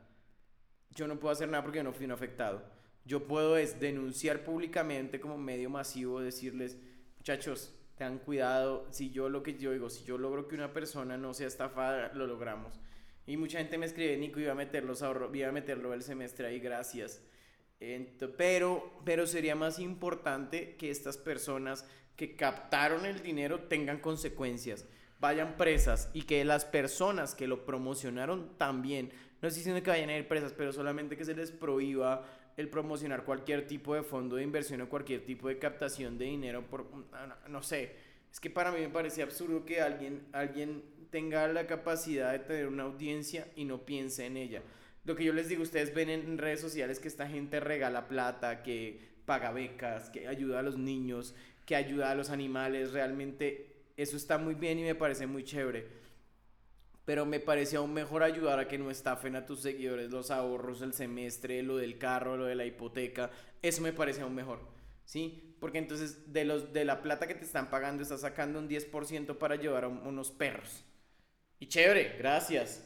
Pero marica, aparte de todo estás monetizando el video, entonces, entonces monetizas un video que te lleva un millón de, de, de, de visitas, que son como unos 1500 dólares, y, y, y le, le, diste 200, 200 dólares a los perros. Y está bien. Y aparte recibes plata de captación ilegal de dinero presuntamente y estás ayudando a que roben a tus seguidores y luego les dices estúpidos. No, lo que te digo, esto no pasa con, no solamente estoy hablando de alguien en particular, estoy hablando de todos porque todos siempre dicen lo mismo. Es que yo no los mandé a invertir, no sean brutos de creerme. No, es, no son todos, o sea, este es el mismo argumento de todas estas personas siempre, que no sean brutos. Entonces yo le digo eso a la gente como, hay que ser vivo, pero también hay que ser vivo para que si te estafaron, vas a pelear hasta las últimas consecuencias. Eso es lo que tienes que hacer. No sé tú qué opinas. Miren, yo creo que Número uno, que hablen de que parce te estás tirando tu negocio, güey. sí, total. Te estás tirando el negocio de la gente que está invirtiendo contigo, ya la gente te va a de creer. Y las marcas que si te están invirtiendo contigo en fe, están perdiendo plata. Total, de acuerdo. No te van a, comprar. Número uno. Tu imagen. ¿Cuál es el hijo de puta rigor de que hablan de que ustedes examinaron todo y que todo legal? ¿Cuál puta mierda, güey? Si de verdad estuvieran, estuvieran viendo legal, hubieran visto este hueco, hubieran visto que esta mierda es súper ilegal de 300 meses. Entonces no me puedes venir tú a decir que estuvieron con los abogados mirando la información. Esa es la pelea que tengo, Cuando esa mierda, weón, está ahí, es súper ilegal y ustedes lo están haciendo. Entonces, claro. ustedes están. No, total, total. O sea, tus abogados, ellos consiguen las abogados post, ¿me entienden? No pre. Un abogado que veas te va a decir, marica, no te metas en eso ni por el hijo de puta. Esa es otra pelea que tengo y la he tenido con las Kardashian y es que promocionan cosas para adelgazar que tienen una un, una cosa que es, es, un medicamento ilegal en Colombia y que aparte que te mata. O sea, es veneno. Sí, se llama LipoBoost y tiene cero Invima. O sea, lo traen como de por allá de, de Turquía y lo venden acá. Y lo promocionan acá como si fuera lo último. Y obvio te hace bajar de peso, pero te, te, envenena, te mata. Nico, te da, te da cada vez que tengas esas vainas, nos sentamos y las desbaratamos desde lo jurídico. No, te lo juro que esta es buenísima. La, ellos, y aparte que el dueño, me agarré con el dueño en Twitter porque el dueño me dice, es que si tenemos yo, muéstremelo. Muestre el Inbima. Entonces me manda un Inbima, pero es de otro producto completamente distinto al que está promocionando el influencer. Y aparte tú no puedes, tú no puedes decir, sí, exacto, es que tú no puedes decir, no puedes decir que algo te va a bajar de peso. No puedes decirlo. Porque puedes decir que es un suplemento vitamínico eso es lo que permite el INVIMA, pero no puedes decir, según las normas del, de, del INVIMA, no puedes decir es que esto te va a bajar de peso, es que vas a ser flaco, nada de eso. Por eso le metieron ese, ese, esa demanda a Estamparo Grisales por el Resveretrex. Entonces, se están, tirando, se están tirando el negocio para las marcas. No, miren, va a ver. otros influenciadores de buena fe. Sí. Es que a ellos no les importan las marcas. Sí, pero miren, no, chévere, chévere. Nicolás acaba de mandar el mensaje. Yo voy a decirles rápidamente qué tienen que hacer, que tal vez que no, no, es, no, no, no es muy complejo. Eh, y después de eso, y después de eso, eh, yo creo que Nico es el más apto para decir, marica, no se cae en su carrera, esto depende de su goodwill. esto depende de ustedes, de su reputación. Exacto, de su reputación. Eh, y pues, marica, usted me... Y ya, weón, creo que... De una, de una, sí, chévere. O sea, y aparte que lo que te digo, mira, mi, mi, la única forma en la que yo me he mantenido vigente estos 10 años... Sí, de una, dale. vamos, vamos, pues, vamos, vamos. Fue puta. Bueno, yo realmente le diría... ¿Qué les puedo decir desde lo jurídico? hay algo que haya hecho Nicolás que es muy valioso y que ustedes ya han hecho y es organizarse. Digamos que tienen tal vez lo más complejo y es poder eh, recaudar pruebas y poder tener unos grupos de personas que han sido afectadas por las mismas personas y eso es fundamental. ¿Listo? Ahora, lo que hay que encauzar ahorita las, las cosas bien legalmente. ¿Y cómo podemos hacer eso de una buena manera? Primero sabiendo cuáles son los delitos. Y el primer delito, obviamente, frente a cada uno de ustedes, pues es una estafa que se pudo materializar en cierto punto porque hubiera una publicidad en redes sociales que eso los hizo entender y estar en un error entre lo que era y lo que fue. Eso es muy importante. Y sabes, otra cosa que quiero decir a la gente que no ha invertido, pero que seguramente son tan idiotas que invierten, es cuando ustedes vean una publicidad, grábenla. Sea de lo que sea, cualquier estupidez que diga es esto, es lo otro, grabarla porque ahí tienes una prueba Total. para demostrar que está. Porque mucha gente dice, es que invertí. Yo le digo, mándame pruebas. No, no grabé la publicidad, pero tengo la consignación. Y yo le dije, con eso yo no puedo hacer nada. De acuerdo, no, no, y además es que Nicolás es una persona que hasta este momento lo que ha hecho ha sido agrupar y tratar de darle visibilidad a personas que la robaron, que las tumbaron, así de sencillo. Lo que ustedes tienen que hacer es organizarse.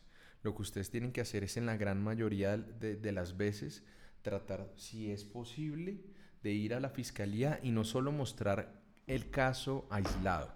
A nosotros, a- a- en una situación como esta, tan masiva, nos sirve mostrar 30 casos de estafas, sino un caso grande de captación masiva y legal de dineros que naturalmente tuvo como consecuencia que ustedes perdieran sus ahorros, su semestre, su carro, el arriendo y lo que fuera. Independientemente de lo que ustedes fueran a utilizar ese dinero es importante. Pero acá lo que hay que mostrar es el caso macro. Acá lo que hay que mostrar es que unas personas, eh, confiando en absolutamente toda la buena fe, pero lastimosamente en la ignorancia y la falta de escrúpulos de muchos influencers, que los utilizaron y llegaron a un escenario en el que ustedes perdieron mucha parte de su presupuesto. Es que acá no es tanto los montos, sino para qué le servía esa plata a la gente. Y llegaron a un escenario en el que hay 100, 200, 400 personas, Nicolás, una cantidad no, de gente. No, no, no, esas, mira, yo te lo digo que hay grupos de 5.000 afectados de una sola cosa. O sea, te hablo de que personas que recaudaron, para mí, eh, con influencers se han robado más de 40 mil millones de pesos. Es una, es una cifra que estoy dando a grosso modo, pero siento que puede ser el doble o el triple. Nicolás, ¿cuáles fueron los casos más aberrantes? María que Camila? Morales recaudó 16 mil millones de pesos. eh, David, David, de, David Master Oficial, que le hicieron publicidad, todos viendo en YouTube, todos le hicieron publicidad, recaudó 4 mil millones de pesos. Eh, Sebastián Huerta se robó presuntamente unos 12 mil millones de pesos. estoy contando por encima. exacto. No sé cuánto fue King Power, porque te estoy hablando de cosas que ha incautado la superintendencia. Y además, ahí es donde ustedes tienen el elemento. Miren, no es solo una estafa. Nos pueden caer en el juego de que ustedes le vendan a ustedes de que esto es una estafa. Esto es un delito tres veces más grave, diez veces más grave. Y, tenemos el precedente de todas las malditas pirámides. Les ofrecen a la gente rendimientos que de, de 80 mil a 800 mil, no. Esto es una captación masiva e ilegal de dinero. Total. Y ese es el enfoque que hay que darle. Entonces, se organizan, tienen las pruebas y van por el delito de captación masiva ilegal de, de dineros agravada por el hecho que se hizo por redes sociales y también por el 316A, que es que estas personas no devolvieron el dinero. Acá no sirve que el influencer devuelva el dinero, porque si partimos de la buena fe, querido Nicolás, pues no fue el influencer el que robó la no, gente. total, no fue él. O sea, él recibió el plata en parte, en parte de pago publicidad, Y- pero aún así es una publicidad, no sé si la, la discreción, de pusieron una discreción de la gente que era publicidad o no, seguramente no, pero aún así, o sea, es verdad. Y ellos, y hay influencers, digamos, eh, Cintia Cosio y, y su esposo, que ellos presuntamente con pruebas están poniendo que están devolviendo el dinero. Entonces yo quiero saber si eso, digamos, demuestra algún tipo de culpabilidad. Porque en el caso que su- presuntamente me están abriendo, que dudo que la verdad me llegue una citación, pero si me llega de calumnia e injuria, ellos están devolviendo un dinero. ¿Eso demuestra una culpabilidad de ellos o no? No necesariamente, Nicolás, no necesariamente. Ok. Digamos que podría uno verlo desde el lado del derecho del consumidor, de que como ellos nunca dejaron claro con hashtag, Claro, con pero información digamos, es clara. mi culpa, no, me refiero a una culpabilidad de mi parte porque yo les estoy, o sea, yo Por estoy haciendo que una no, calumnia. por supuesto que Entonces, no. en mi lado, o sea, si ellos, o sea, ellos, perdóname, en una culpabilidad lo dije mal. O sea, eh, cuando ellos devuelven el dinero, eso quiere decir que yo no soy culpable de una calumnia. La calumnia es un delito en el cual tú le dices a alguien que cometió un delito Sí. sin justificación. Total, y yo, yo estoy usando una presunción, yo no les estoy diciendo Pero que cuando tú un delito. llegas a cualquier delito y proceso de calumnia y tú muestras que los hechos existieron, no Sí. hay calumnia. Ah, ok, perfecto. ¿Me entiendes?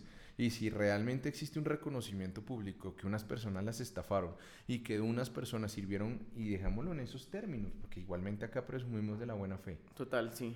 Pero que ellas sirvieron como vehículo para esa, para esa estafa, para esa... ca- Es que acá fue puta. Claro, y quiero Captación decir que masiva ellos- e ilegal claro, de dineros. Pero quiero decir que ellos, al devolver el dinero, están simplemente Reconociendo que pudiera existir reconociendo un error y que, que desde la perspectiva... un error y Claro. que ellos están, ellos te- eh, eh, presuntamente fueron un vehículo para la estafa, entonces yo ya no tengo un delito de, de, de, de realmente de- injuria ni de calumnia. Y aún así yo siempre uso el presuntamente y uso una presunción. Es, pres- es presunto Bueno, que no, no sé si presunción, porque en el derecho pre- una presunción es cuando tú das por probado algo.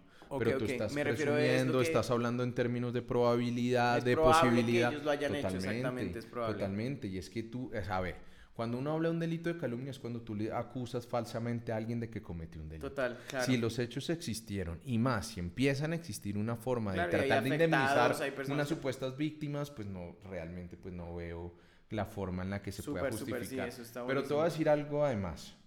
Acá hay algo mucho más importante.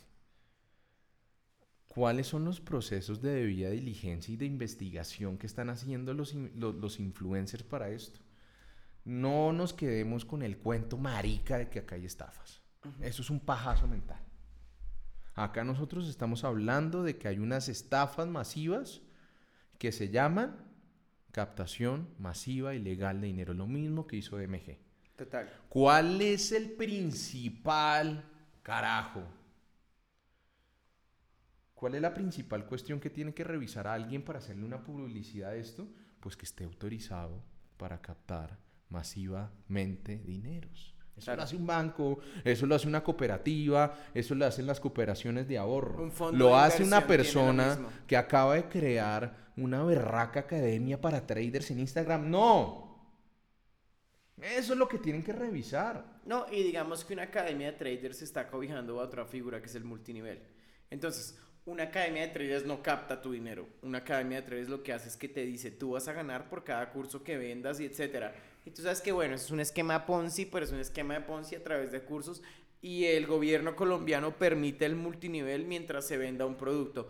Jambal es un multinivel, Ebel es un multinivel, Topperware es un nivel multinivel, constitu- co- o sea, es constitucional. Sería otra cosa si estuvieran promocionando un multinivel, porque un multinivel es distinto a- al esquema Ponzi que están promocionando presuntamente, donde a ti, Sí. donde tú entregas el dinero y te, van a- te dan una rentabilidad fija, que es lo que hacía DMG. Cuando el momento en que se cae DMG es por eso, porque ya no podían más con las rentabilidades fijas de la gente, no había efectivo en Colombia. Ebel es un multinivel, Jambal, todo lo que sea ventas por catálogo es un multinivel.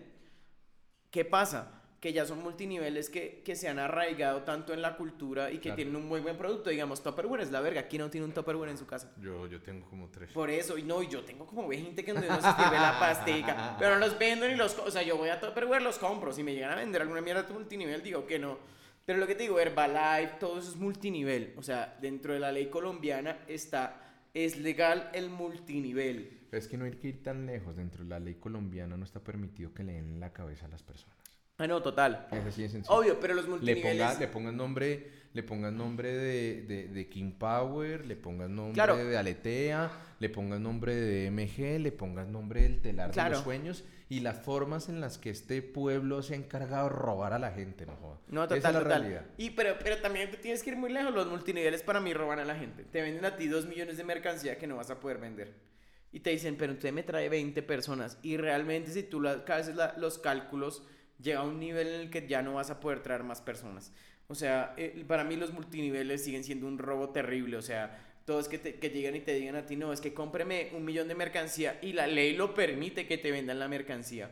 Eh, sigue siendo un millón que le entra a estas personas. 10 millones en mercancía. Como, porque si usted tiene muchos amigos, vaya véndalo. Y usted me trae gente que lo venda y entonces usted le vendo, ¿me entiendes?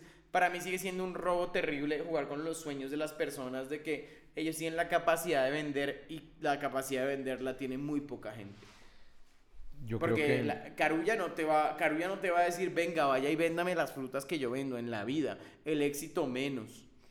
señores, Van- me van a funar por esto en este video. pero no, me que va. No, te lo juro que sí, porque lo- la gente ama los... Hay, mucha gente metida en multiniveles. donde lo que te digo, las academias de trading son un multinivel terrible. No, es que aquí le estamos vendiendo un curso. Aquí no le recibimos plata. Usted mismo la deposita y usted mismo la... Usted es que tiene que aprender. Y si usted no aprende, usted es un bruto. Entonces, ¿me entiendes? Eso es lo que hacen esos multiniveles. Yo creo que en la conclusión de esto es, ya están organizados, tienen las pruebas, Sí. enfóquenlo bien, hablen de procesos grandes. yo me ofrezco en poder darle la posibilidad de darle alguna orientación frente a estos casos tan masivos, pero no pueden dejar que la plata y que la gente que se organizó para robarlos Se- se quede pierde, así, sí, carajo. Impune totalmente, 100%. Y, y como muy bien dice Nicolás, esto tiene que ser una enseñanza para todas las personas y dejar esa inocencia y, y ese manto de... No, de- yo de- no es inocencia, es malicia indígena, ¿sabes? Es que es la malicia indígena de la gente que dicen, pero ¿de dónde saca la gente 10 millones que no tiene nada? Van y piden un préstamo en banco. El interés del préstamo es de 1.5, es del 1, es del 0.9, lo que consigas. Y sabes qué dices, pero me están rentabilidad del 10, entonces voy pagando la cuota del banco, que es 1.0.5, me quedo con el 9.5, que son 950 mil pesos. La cuota me vale por ahí, lo que tengo que abonar son 300 mil pesos, me quedan 700 mil. Aquí fue, papá. Te lo juro. Es verdad, ya lo Te que lo decíamos juro, es la maliciendísima de la gente. no, no, es que la cantidad de gente que me escribe es que pedí un préstamo y estoy colgado y no me han dado los intereses. Y yo, marica, eso te pasa por huevón. Y es que en Colombia realmente cualquiera con un, con un recibo de pago, una nómina en una empresa le prestan 10 millones sin que- problema. es que Libre inversión 1.5. Es que estamos en un país que vive endeudado. o sea, la Predador, un país. No, y los bancos son predadores. No, ellos no pierden nunca. Los bancos, tal, estás debiendo un día y uno dice, marica, no, pues no, no va a alcanzar a, a pagar al día, me pagan mañana, pasado mañana. Puta, te empiezan a llamar tres veces al día, ey, marica. O sea, mira, yo no tenía, yo jamás en mi vida me había metido en un crédito de un banco. Yo me metí en un crédito de un banco hasta el año pasado. Ya lo pagué, porque dije, ¿qué es esto? O sea, me dijeron, no, tienes que tener vida crediticia. es que es Yo- yo- importante. Yo, yo- no ay, tenía. ay, me yo toca tenía- agachar la cabeza a mí porque vivo más endeudado con Sí. putas, bueno. Yo no, yo, yo ni siquiera tenía tarjetas de crédito. Yo saqué mi primera tarjeta de crédito el año pasado. Puta, un día que me pasaba, yo dije, no, se me olvidó. Tres llamadas al día. Te Señor, revientan hágame el favor y me paga. pelotas, Y Te yo- revientan las Yo dije, pelotas. coman mierda, o sea, es un hijo de puta día malparidos. Te le ¿Qué, qué es esta revientan- mierda? Yo le digo, yo tengo te la hijo de puta revientan plata en el banco. Y es que eres cliente preferencial. Tienes, eres no sé qué, vaya coma mierda. Oiga, putas. oiga, viejo Nicolás, cambiando de tema, hermano, saliendo de, de esta vaina que, Ajá, ajá. que esperamos que le llegue a mucha gente. Ojalá, ojalá. Abajo quedan los grupos igual, igual. Eh, organícense en serio y veamos qué puede hacer. O sea, lo que dice la canción en Argentina, si nos organizamos, cogemos todos. Entonces, si nos organizamos, nos cogemos a todos esos hijueputas. Y además les voy a decir algo. Si la han ya- escuchado. Si nos organizamos, no, hay una canción que dice, si nos organizamos, cogemos todo. Entonces, nos cogemos a todos esos hijueputas, de verdad se los juro. Y les voy a decir algo, y les voy a decir algo, miren, acá tienen a una persona, es que Nicolás no gana ni mierda de esta vaina. No, no, no, yo sí gano. Ah, Pues puta, acabemos No, no, el podcast, o sea, yo, de yo sí puta. gano, no, yo sí. Ah, no, del podcast no, del podcast no, pero yo en general, o sea, yo mis denuncias las monetizo, yo meto publicidad, toda esa vaina, pero digamos, si hiciera otras, otro tipo de estupideces, que ya no las puedo hacer porque estoy muy viejo para hacer esa vaina ridícula, Nicolás, pero ¿qué opina de un huevón que a sus 32 años, ya con calvo y con barba, se pone a hablar de maricas de derecho? No me parece muy chévere, me parece que yo te lo creo, ¿me entiendes? O sea, mira, si tú no lo, si lo hace un pelado, no se lo creería. A eso me refiero, o sea, que si lo hace un pelado, yo no se lo creería. Que tú tienes la credibilidad que yo no tengo. Que tienes la forma de, de- de- de responder preguntas sencillas todos los días que no tengo yo y que no, lo, no se lo va a poner a hacer nadie. Si no fueras tú, no se lo creo a nadie. Si Nicolás, es un pelado así, sin barba, yo le digo, no, este hijo de puta, este de puta no ha terminado la cara, este este es como Polo Polo, tiene un técnico. Ah, no, mentira, no, no, no, estoy muy orgulloso. ¿Sabes qué, Qué me grande, pareció? qué grande, muy qué feo grande, que. Polo Polo hubiera, hubiera, hubiera censurado su, su diploma. O sea, censuró que él es un tecnólogo. Y yo dije, marica, estoy orgulloso de ti, solamente que tengas una tecnología, que hayas terminado lo que hiciste.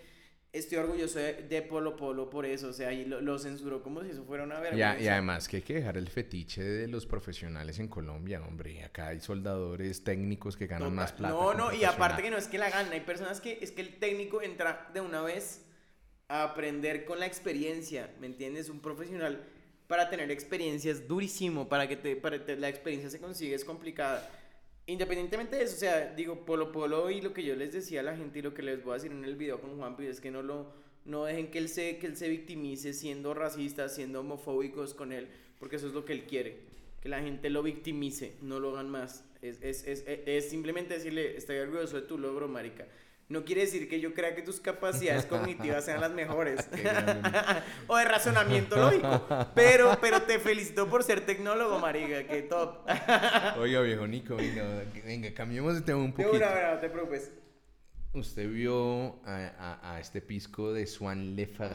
Por- Ajá. Yo no, yo, no, yo no tengo el acento El además para publicarlo. El man de El Aviatur. man de Aviatur. El Bueno. tipo llega. Vamos a poner el video acá, ¿no? Va, va el video, va el video. Sí, va- ahí va el video. El tipo llega. Y además también lo hizo una, una mujer allá de, de Afid. Y el tipo llega. Se graba en Instagram. No. Yo, yo, yo no entiendo cómo uno puede cometer severenda estupidez. La realidad.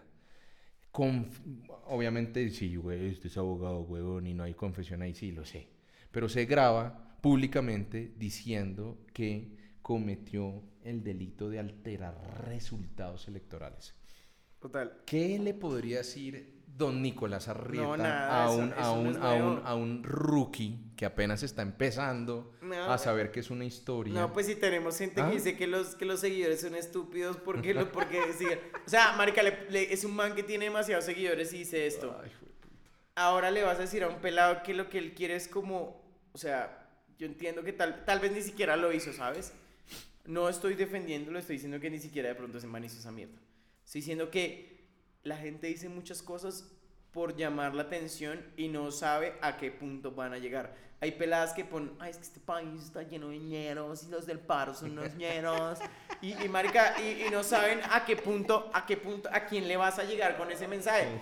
Tú ni siquiera lo piensas, de pronto lo dijiste en un momento para que tus amigos te den un like, porque tú sabes que las endorfinas que dan un like son adictivas. La aprobación de la gente en redes, entonces dices, no, esto solo le va a llegar a mis amigos y ya. El pelado no dimensiona, y es lo mismo que yo les digo con ser influenciadores, que tú no dimensionas hasta qué punto llegan tus opiniones o lo que tú haces. El día de mañana te vuelves viral y te jodiste.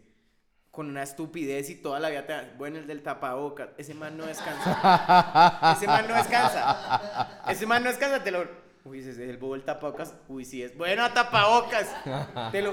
Bueno, entonces tú no sabes hasta qué punto haces algo muy chévere que, que edifique o haces algo gracioso que le guste mucho a la gente y que aún así hay gente que hace cosas graciosas y no se las soporta más. Hay gente que le dicen, "Uy, es el man gracioso de no sé qué, y, y la gente se- te fastidia dentro de tu vida personal. Entonces, de pronto el tipo no lo hizo.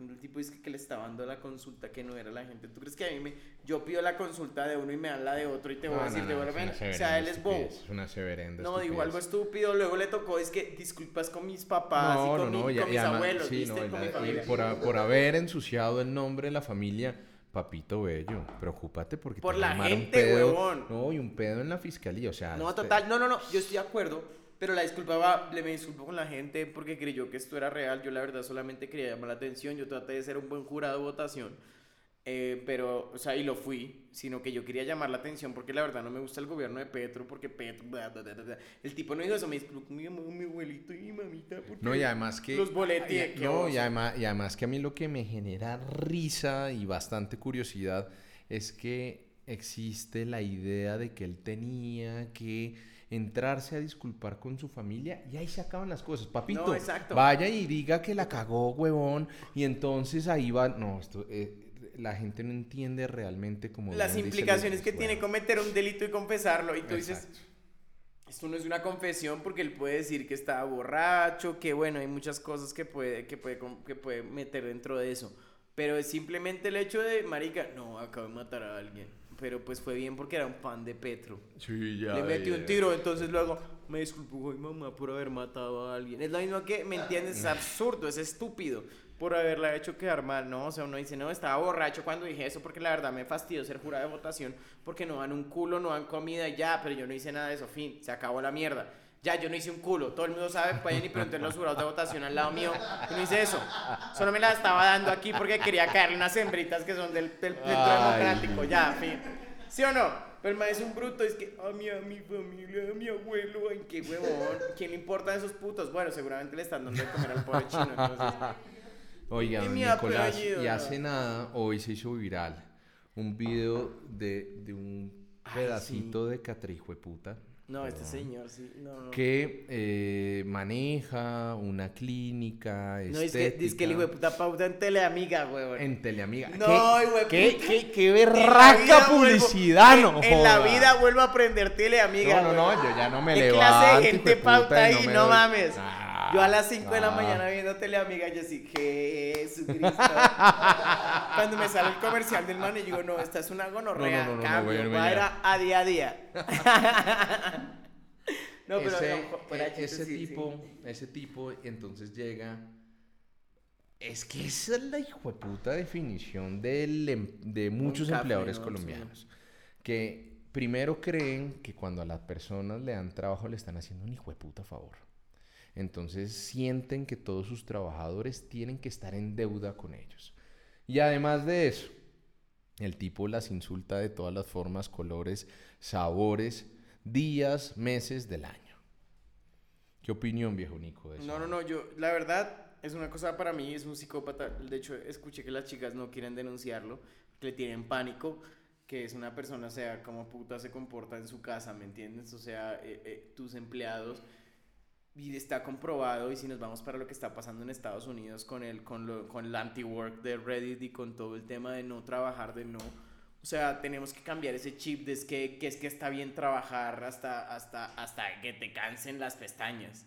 O sea, tienes que tener una buena salud mental, tienes que tener unos buenos salarios. Entonces utilizan a personas que, que, que necesitan el trabajo, que, que realmente no van a contratar a una persona que, que tenga una posibilidad de obtener algo mejor para poder explotarlo y abusarlo. Y, eso es lo que yo le digo a todos los pelados. Pelados, yo en realidad, en realidad yo no trabajo.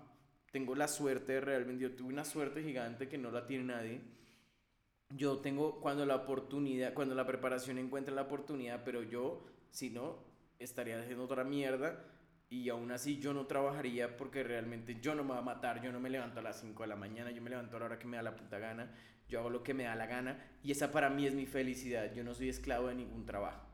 ¿Sí? Y eso es lo que tenemos que, eso, eso es lo que está pasando en el movimiento gigante en Estados Unidos, que a Estados Unidos, en, en Estados Unidos les tocó pagar la, les tocó empezar a pagar la hora de 5.50 Así es. dólares a 15 dólares. Así es. Porque nadie quiere trabajar esos trabajos porque saben qué pasó en pandemia, le dijeron a la gente busquen a ver qué hacer.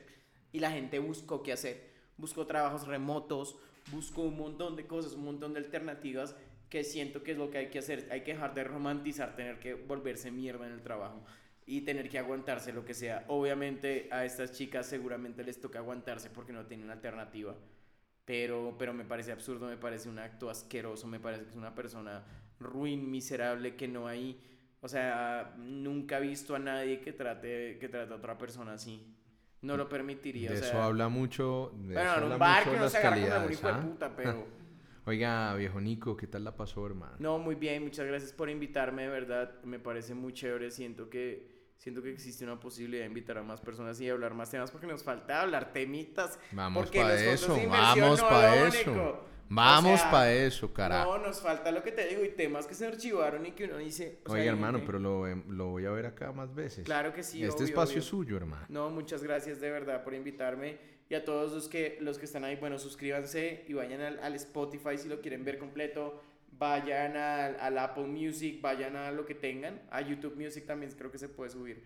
Entonces queda abajo y vamos a traer más invitados y vamos a hablar de cosas más, de los casos, de todo. O sea, vienen vainas chéveres y vainas que les van a ayudar no solamente en un ambiente... eh, pues de la vida y de todo eso, porque uno puede hablar verga, sino que algo legal uno dice, ¿sabes qué? Yo vi que este man dijo esto y te envían un mensaje, hey Juan, ¿qué pasa, Neito? ¿Tú me puedes comentar qué puedo hacer con esto? De una. Y lo chévere, ¿sabes qué? Es que tú respondes.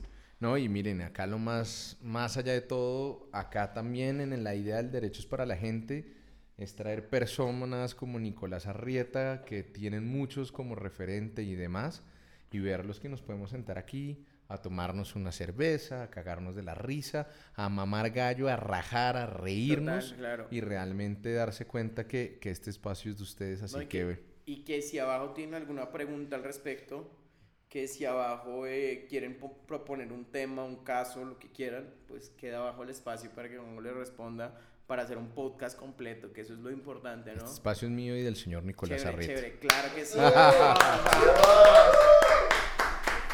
Listo, no, muy top, me parece muy chévere.